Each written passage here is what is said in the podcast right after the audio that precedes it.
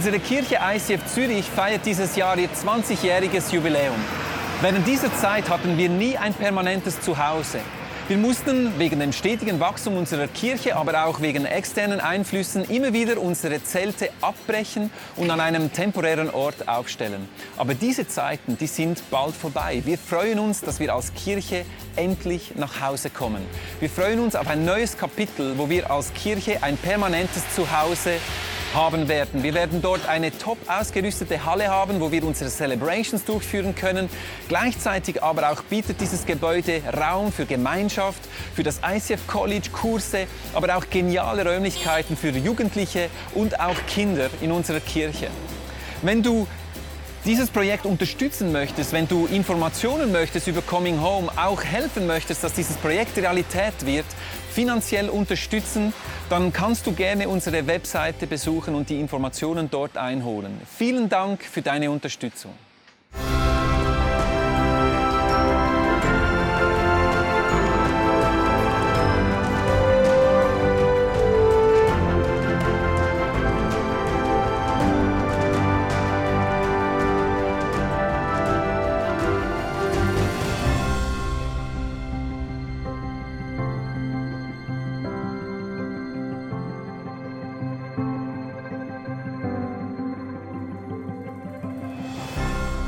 Jeden Tag die Weihnachtsgeschichte frischer, frecher, fröhlicher erzählt.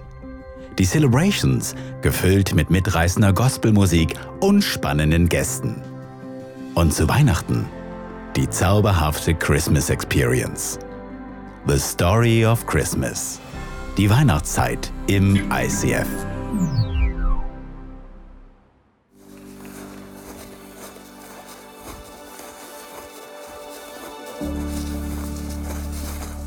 Zu der Zeit, als Herodes König von Judäa war, lebte ein jüdischer Priester namens Zacharias. Er war Priester von der Ordnung des Abia und auch seine Frau Elisabeth stammte aus dem Priestergeschlecht Aarons. Zacharias und seine Frau führten ein gottesfürchtiges Leben und befolgten alle Vorschriften und Gesetze des Herrn. Die beiden konnten keine Kinder kriegen, weil Elisabeth unfruchtbar war. Und jetzt waren sie beide schon sehr alt. Eines Tages, als Zachariah seinen Dienst im Tempel verrichtete, weil in dieser Woche seine Ordnung an der Reihe war, wurde er nach priesterlichem Brauch durch das Los dazu ausgewählt, das Heiligtum zu betreten, um das Rauchopfer darzubringen. Währenddessen stand draußen eine große Menschenmenge und betete. Als Zacharias im Heiligtum war, erschien ihm ein Engel des Herrn. Dieser stand rechts neben dem Altar für das Rauchopfer. Zacharias erschrak bis ins Herz. Doch der Engel sagte, fürchte dich nicht, Zacharias. Gott hat dein Gebet erhört. Deine Frau Elisabeth wird schwanger werden und einen Sohn gebären. Und du sollst ihn Johannes nennen. The Story of Christmas ich freue mich sehr, heute Morgen in diese Serie zu starten, an diesem Sonntag, dem ersten Advent. Und wir haben es gehört, Advent bedeutet Ankunft. Und die Geschichte von Weihnachten ist eine Geschichte voller Erwartung, eine Erwartung an eine Ankunft, die über Jahre, ja Jahrhunderte wurde die vorhergesagt. Und vor 2000 Jahren war Erwartung auf allen Ebenen. Wir haben es gehört in diesem Text, es hatte eine politische Erwartung. Wir haben gehört, dass der König König Herodes war. Herodes war ein Statthalterkönig, von der Besetzungsmacht der Römer gesetzt. Und der war verhasst unter den Juden. Er war korrupt, er war gewalttätig und Weißt du, die Israeliten, die erinnerten sich an Salomo, an David, die ein gewaltiges Königreich aufgebaut hatten. Und das, was sie hier sahen, entsprach überhaupt nicht ihren Erwartungen. Und sie erwarteten politische Veränderung. Aber nicht nur das, sie erwarteten auch geistliche Veränderung. Wir haben es hier gehört, Zacharias war ein Priester. In Israel gab es in dieser Zeit 18.000 Priester, die dienten im Tempel und um den Tempel herum. Und ein großer Teil dieser Priester war korrupt, religiös und äh, verfolgten überhaupt nicht die Wege Gottes. Sogar der hohe Priester, der ja ein Nachfolger Aarons auch sein musste, war gesetzt von Herodes und war ein politischer Hohepriester. Er war nicht mehr in der Reihe Aarons. Also selbst dort, das höchste geistliche Amt in Israel war korrumpiert. Und du siehst, was für eine Erwartung auch da war für eine geistliche Erneuerung. Aber wir haben hier auch eine ganz persönliche Geschichte. Wir haben Zacharias und Elisabeth. Und es heißt hier, dass Zacharias und Elisabeth Gott nachfolgten. Sie gehorchten allen Geboten. Das muss hier speziell erwähnt werden, weil es eben nicht viele Priester gab, die so lebten. Aber es heißt dann auch weiter, sie waren kinderlos. Und in dieser Zeit war Kinderlosigkeit ein Zeichen für die Missgunst Gottes. Du kannst dir vorstellen, dass sie, die sich so in diesem religiösen Kuchen bewegten, dass die Menschen hinter vorgehaltener Hand sie wahrscheinlich sagten, ja weißt du, Zacharias und Elisabeth, da ist irgendwo ein Hund begraben. Es kann ja irgendwie nicht sein, das, was sie sehen, dass sie da irgendwo alles richtig machen. Da, warum haben sie denn keine Kinder? Ich habe das Gefühl, dass sie dies gespürt haben und dass auch sie eine Erwartung hatten, dass Gott was macht in ihrem Leben, dass Gott ihnen ein Kind schenkt. Und sie haben vielleicht über 40 Jahre gebetet, sie waren ja beide schon ziemlich alt, sagt uns das Wort. Wir sehen also, durch das gesamte Alte Testament steigert sich eine Erwartung nach einem Messias. Ein Messias, der Erlöser, ein Retter, der kommen soll. Maleachi ist der letzte Prophet des Alten Testaments. Kapitel 3 von Maleachi ist das letzte Kapitel des Alten Testaments und die Verse 23 und 24 sind die zwei letzten Verse des Alten Testaments. So schließt das Alte Testament. Und wir lesen da, doch bevor der große und schreckliche Tag des Herrn kommt, sende ich euch den Propheten Elia. Jetzt stopp mal, Prophet Elia. Der war ja schon gekommen. Also da spricht es von einem anderen Elia, einer, der im Geist des Elia kommen würde. Er wird die Herzen der Väter ihren Kindern und die Herzen der Kinder ihren Vätern zuwenden, damit ich bei meinem Kommen nicht das Land vernichten muss. Wir sehen also, es ist eine Erwartung aufgebaut nach einem Erretter, nach einem Erlöser, der eine Herztransplantation machen wird im Volk Gottes. Es geht nämlich um das Herz. Das Korrupte, was wir sehen, politisch, geistlich, persönlich, ist eine Folge einer gefallenen Welt, die einfach schreit danach, dass ein Herz sich verändert. Weißt du, nach diesem Vers im Alten Testament, ist 430 Jahre Funkstille. Zwischen diesem Vers und dem Anfang des Neuen Testaments sind über 400 Jahre Stille. Da spricht kein Prophet mehr. Ich sage nicht, dass Gott nicht gewirkt hat in dieser Zeit, aber in der Bibel findet sich nichts mehr. Es hängt also ein Versprechen in der Luft, dass da einer kommen wird, der die Herzen der Menschen wenden wird. 400 Jahre Stille. Und wir steigen ein in diese Geschichte. Und es, es sieht so aus, als plant Gott was Großes. Weißt du warum? Gott macht nichts per Zufall. Und in den Namen von Zachariah und Elisabeth, in deren Bedeutung steht bereits am Anfang der Weihnachtsgeschichte, was Gott tun möchte. Zacharias bedeutet, Gott erinnert sich. Weißt du, was Elisabeth bedeutet? Versprechen Gottes. Nimm das zusammen. Gott erinnert sich an seine Versprechen. 400 Jahre Stille. 400 Jahre Hoffnung, 400 Jahre Sehnen nach diesem Retter, nach diesem Erlöser. Und jetzt kommt's. Gott ist dran, was Großes zu tun.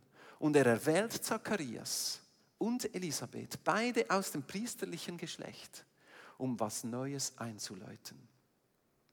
Und es kommt der große Tag von Zacharias. Ich habe es gesagt, in Israel gab es 18.000 Priester. 18.000.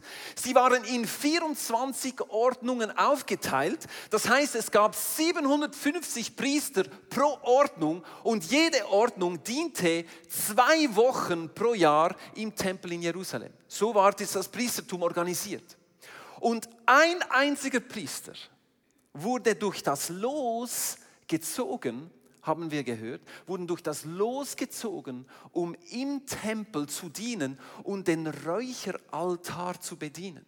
Wir haben hier den Räucheraltar, ein bisschen größer gebaut, als er ursprünglich war. Aber er war goldig und darauf brannte 24 Stunden, sieben Tage die Woche Weihrauch. Und es war die Aufgabe dieses einen Priesters, und, und der Talmud sagt sogar, dass du nur einmal in deinem Leben als Priester das Vorrecht hattest, in das Heiligste reinzugehen. das ist nicht das Allerheiligste, das ist das Heiligtum. Das heißt, dieses Teil hier stand gerade vor dem Vorhang zum Allerheiligsten. Und dieser Priester hatte das Vorrecht, am Morgen und am Abend reinzugehen und Weihrauch auf die brennende Kohle drauf zu tun. Und wir lesen in Lukas 1, 8 bis 9. Es steht also hier, eines Tages, als Zacharias seinen Dienst im Tempel verrichtete, weil in dieser Woche seine Ordnung an der Reihe war, wurde er nach dem priesterlichen Brauch durch das Los dazu auserwählt, das Heiligtum zu betreten, um das Rauchopfer darzubringen. Das ist also sein Moment. Du musst dir vorstellen, als sein Name gezogen wurde, da hat bei ihm, der hat gedacht, yes, heute ist ein besonderer Tag. Weil diesen Tag, den wird es nie mehr geben. Der ist einfach heute. Und er ist da reingegangen. Und was ist geschehen? Wir lesen es in Lukas 1, 13. Es erscheint ihm ein Engel neben dem Altar. Und der Engel erfüllt seine persönliche Erwartung. Es heißt nicht nämlich, hab keine Angst, Zacharias. Gott hat dein Gebet erhört. Wir wissen nicht, wie manches Jahr Zacharias und Elisabeth gebetet hatten aber sie hatten lange gebetet. Deine Frau Elisabeth wird dir einen Sohn schenken und du sollst ihn Johannes nennen. Also wir haben hier neben dem Räucheraltar der Engel, der erscheint und diese persönliche Erwartung, diese Not erfüllt. Sie werden einen Sohn erhalten. Und das ist nicht einfach irgendein Sohn, sondern es ist Johannes und er hat einen speziellen Auftrag. Jetzt erinnerst du dich vielleicht noch an den Worten von Maleachi. Es sprach dort von einem Propheten Elia, der eine Herztransplantation machen wird. Jetzt sehen wir, was im Lukas 1,17 steht. Er wird ein Mann mit dem Geist und der inneren Kraft des Propheten Elia sein. Sollte uns nicht überraschen, oder? Weil Gott weiß schon, was er macht der dem Herrn vorausgeht und das Volk auf seine Ankunft vorbereitet. Er wird die Herzen der Väter ihren Kindern zuwenden und die Ungehorsamen dazu bewegen, sich der göttlichen Weisheit zu öffnen. Also du siehst, es gibt einen roten Faden in der Bibel. Und so gibt es auch einen roten Faden im Leben, auch in deinem Leben. Wenn Gott was verspricht, dann wird es auch erfüllen. Und du siehst, wie dieser rote Faden, der 400 Jahre lang wie still irgendwo da gelegen ist, aufgenommen wird in Lukas 1 und auch hier eine geistliche Erneuerung bevorsteht. Die politische, auf die haben die, die Jünger ja bis am Schluss irgendwo gewartet. Die ist noch nicht gekommen, aber die geistliche Wiederherstellung, die wird hier angekündigt durch die Ankunft von Johannes. Und weißt du was? Ich glaube, es ist nicht zufällig, dass dieser Engel genau an diesem Tag und genau neben dem Weihräucheraltar erschienen ist. Ich glaube, da ist eine große Symbolik und eine große Bedeutung dahinter. Verstehst du, das Weihrauch, das hier brennt, und ihr, ihr riecht es jetzt vielleicht schon, ich auf jeden Fall. Ich werde heute Abend sehr wahrscheinlich so einen Weihrauch-Hai haben. Aber das steht für die Gebete des Volkes den Worship, den Praise, die Gedanken, die wir an Gott haben.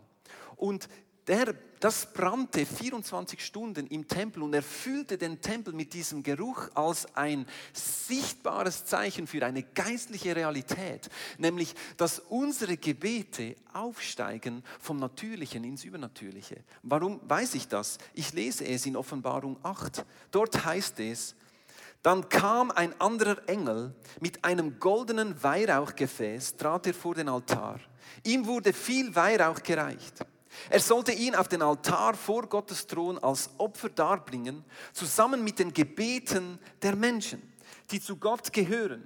Und so geschah es auch, der Duft des Weihrauchs stieg aus der Hand des Engels zu Gott auf, zusammen mit den Gebeten der Menschen. Ich weiß nicht, was du dir vorstellst, was geschieht, wenn du betest. Vielleicht hast du manchmal das Gefühl, dein Gebet bleibt irgendwo an der Decke hängen. Aber weißt du was, dein Gebet verlässt immer das Natürliche und geht ins Übernatürliche. Es verlässt das Natürliche, wo du stehst und steigt direkt vor den Thron Gottes. Und das ist dieses Bild von diesem Weihrauch. Darum ist Gebet gefährlich. Weißt du, das einzige Gebet, das nicht beantwortet wird, ist das Gebet, das nicht ausgesprochen wurde. Darum möchte der Teufel alles versuchen, damit du nicht betest, damit du nicht worshipst, damit du zu spät kommst am Sonntag und die Worship verpasst. Das, das versucht der Teufel zu machen. Warum? Weil er genau weiß, wie gefährlich es ist, wenn Christen beten. Weil wenn du betest, dann steigt dein Gebet auf und ist ein Wohlgeruch für unseren Herrn. Und dieser Weihrauch wird nie am Thron Gottes vorbeigehen, ohne dass er es hört. Weißt du, Weihrauch an und für sich hat keine Bedeutung, hat keine Kraft. Es gibt gewisse Religionen, wo Weihrauch äh, kraftspendend ist. Das ist es nicht. Aber es ist ein natürliches Bild für eine geistliche Realität, dass unser Worship, unsere Gedanken, die wir Gott geben, sei es gesprochene Gebete, gesungene Gebete, haben Kraft. Weißt du warum? Weil wenn du das machst, wenn du worshipst, wenn du, wenn du betest, dann nimmst du deine Gedanken gefangen und stellst sie unter den Gehorsam Gottes. Wir lesen das im 2. Korinther. Das ist dieser Vers. Alles menschliche Denken nehmen wir gefangen und unterstellen es Christus, weil wir ihm gehorchen wollen. Weißt du, wenn du am Morgen kommst, vielleicht am Sonntagmorgen hier in die Celebration kommt, dann sieht deine Gedankenwelt vielleicht ein bisschen so aus wie das Bild von Times Square, New York. Oder? Das, sind so deine, das ist so das, was in deinem Kopf abgeht, oder? Tausend Bildschirme, hundert Botschaften und du hast tausend Sachen, die im Kopf umherschwirren, tausend Erwartungen vielleicht, Enttäuschung. Ich weiß nicht, was du diese Woche alles erlebt hast. Aber so ist es doch in unserem Alltag. Wir haben doch so viel im Kopf. Und wenn wir aber uns Zeit nehmen im Worship, wenn wir uns Zeit nehmen im Gebet, wenn wir uns Zeit nehmen und über Gottes Wort nachdenken, weißt du, was dann passiert? Dann switchen all diese Bildschirme auf eine Botschaft. Kein anderer Name. Jesus. Die Kirche Hillsong hat vor ein paar Jahren für eine kurze Zeit alle Bildschirme in Times Square gemietet und hat Jesus No Other Name raufgebeamt. Und das ist doch ein geniales Bild für das, was geschieht, wenn wir gemeinsam worshipen. Wenn du dir Zeit nimmst im Gebet, im Worship, im Wort Gottes, dann, dann richtest du all deine Ablenkung auf einen Nenner und dieser heißt Jesus. Und das ist kraftvoll. Unterschätzt nicht die Kraft von Worship. Unterschätzt nicht die Kraft von Gebet. Weißt du, warum Vögel am Morgen früh singen? Es ist doch speziell morgens, kurz bevor die Sonne aufgeht, singen die Vögel gewaltig, mäßig laut, so laut wie nie dann während dem ganzen Tag. Und es haben sich auch ähm, gescheite Leute auf die Suche gemacht, warum ist denn das so? Ist das einfach schön? Es muss doch irgendwie einen Grund geben, warum Vögel am Morgen früh pfeifen. Und insbesondere im Frühling pfeifen die Vögel morgens früh. Und man hat dann wissenschaftlich untersucht, was denn das Singen der Vögel genau bewirkt. Und man hat herausgefunden, dass die Vögel effektiv die Natur wecken. Wie machen sie das? Weißt du, die Pflanzenwelt, organisch, die lebt ja. Nicht nur du bist organisch, auch die Pflanzen sind organisch. Und die haben ein Innenleben. Und Pflanzen nehmen Nährstoffe vom Boden auf Aber sie nehmen auch einen Großteil ihrer Nährstoffe aus der Luft. Und so haben, hat es auf, auf den Blättern, wir sehen es auf dem Bild, hat es so Öffnungen und die heißen Stoma. Stoma ist griechisch für Mund. Also das sind eigentlich so kleine Münder. Ich habe hier noch eine Nahaufnahme. Das sieht ja richtig äh, nach, nach, nach, nach Star Wars aus fast, oder? Wenn man da ganz nahe mit dem Mikroskop diese Blätter anschaut, dann ist das ein Stoma, ist ein, ein Mund. Und durch diese Münder passiert der Austausch der Nährstoffe. Und man hat herausgefunden, dass das Singen der Vögel morgens früh Vibrationen bewirkt, die diese Stomas öffnen und somit die Pflanzenwelt aufnahmefähig macht für die Nährstoffe aus der Luft, der Tau, der am Morgen fällt. Verstehst du? Gott überlässt nichts dem Zufall. Wenn Gott Vögel schafft, die singen am Morgen, dann ist es nicht einfach nur, damit wir Freude haben. Wir haben Freude an Vögeln, die singen, natürlich. Aber es gibt einen größeren Zusammenhang in der Schöpfung, weil Gott ist der Schöpfer. Und alles, was er geschaffen hat, hat einen Sinn. Und so sehen wir, dass also diese Vögel morgens früh bewirken, dass die Pflanzenwelt gedeiht. Man hat das natürlich untersucht. Als Wissenschaftler kannst du nicht einfach irgendwelche Sachen sagen, oder? Du musst es auch noch beweisen. Und man hat dann eine Pflanzengruppe genommen und hat sie mit Musik berieselt. Vivaldis vier Jahreszeiten. Der Vivaldi hat es verstanden, die Vögelgezwitscher nachzuahmen in seinen Songs, verstehst du? Also die vier Jahreszeit von Vivaldi, die widerspiegeln ja die Schöpfung. Und man hat dann diese Pflanzen mit Vivaldi und auch anderen Musiken, aber Vivaldi auch berieselt und hat dann gesehen, dass diese Pflanzen im Vergleich zu einer Gruppe, die ohne Musik da äh, gewachsen ist, bis zu 70 Prozent mehr Wachstum generiert haben durch die Musik. Interessanterweise hat man herausgefunden, dass es nicht mit jeder Musik funktioniert. Also man hat Free Jazz probiert und da würde ich auch nicht aufblühen, oder? Also nichts gegen Free Jazz, aber es funktioniert nicht mit jeder Musik. Aber verstehst du, Gott schafft nichts per Zufall. Und verstehst du Musik, Worship, ist in der Bibel im Himmel vor dem Thron Gottes werden wir worshipen. Und nicht einfach, weil es schön ist, sondern weil es was bewirkt. Verstehst du, Musik erlaubt es, erlaubt es deiner Seele, das Geistliche aufzunehmen. Verstehst du, durch Musik, durch Worship, durch Worte, die Gott gerichtet sind, wird dein Sein offen für das Wirken Gottes. Hast du gewusst, dass ein großer Prozentsatz unserer Krankheiten, bis zu 98 Prozent von mentalen und körperlicher Krankheit, hat mit deiner Gedankenwelt zu tun? Je nachdem, wie du deine Gedanken richtest, sie Gott hinlegst, immer wieder, kannst du deine Biologie verändern durch ein veränderndes Denken. Es ist sogar erwiesen, dass Menschen, die worshipen, in ihrem Hirn Stoffe generieren, die das Zellwachstum ähm, beschleunigen. Also du kannst, es, du kannst es sogar klar messen, dass worshipende Menschen auch körperlich gesünder sind.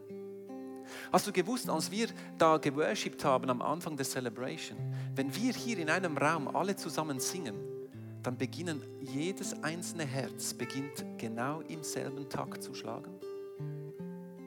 Die beste Möglichkeit, um eins zu werden als Gemeinde, ist zusammen Gott anzubeten.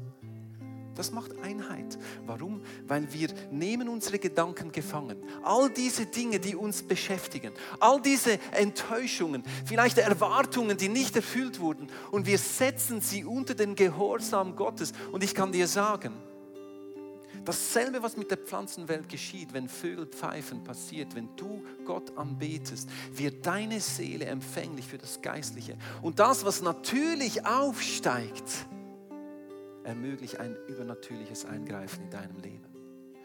Und weißt du, als ich diese Message vorbereitet habe, hatte ich den Eindruck von Gott, dass, dass wir diese Adventszeit mit einer Zeit beginnen sollen, wo Gott wirken kann. Und ich habe meine Nachtigall mitgenommen heute Morgen.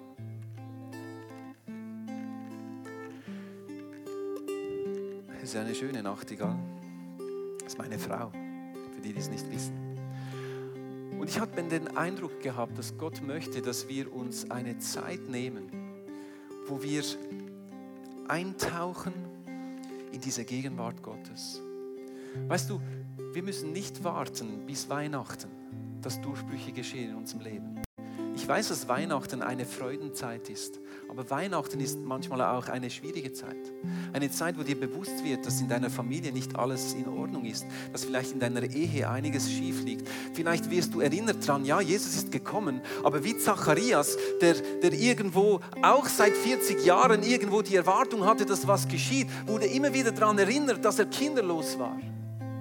Und ich wünsche mir, dass wir heute Morgen gemeinsam erleben können, wie dort, wo Kinderlosigkeit ist, im natürlichen, aber auch im geistlichen Sinn, wie Gott dort Fruchtbarkeit geben kann. Und ich habe Tabea gefragt, dass sie jetzt einfach, dass sie über uns singt.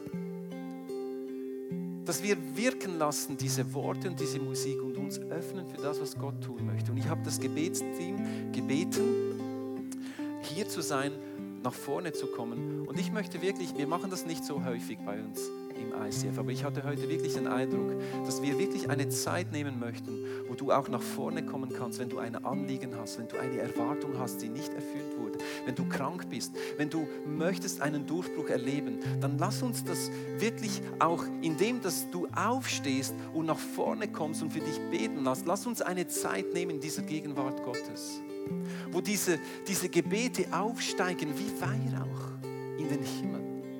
Und wir erwarten, dass Gott aus dem Übernatürlichen in dein Natürliches eingreift. Du kannst gerne deine Augen schließen. Jesus, ich danke dir für dieses Bild. Ich danke dir, dass, dass es so ist, dass unsere Gebete, unser Worship vor deinen Thron kommen und du, Jesus, du bist der Mittler zwischen uns und dem Vater. Darum auch dieser Altar aus Gold, der dich illustriert. Und wir möchten jetzt als Gemeinde möchten wir vor dir treten und uns öffnen für dein Wirken. Heiliger Geist, du bist hier, du bist spürbar, so wie wir es riechen auch aus diesem Weihrauch. Und ich bete, dass du jetzt Menschenherzen berührst in diesem Moment. Wir öffnen unsere Herzen für dein Wirken. praise will ever be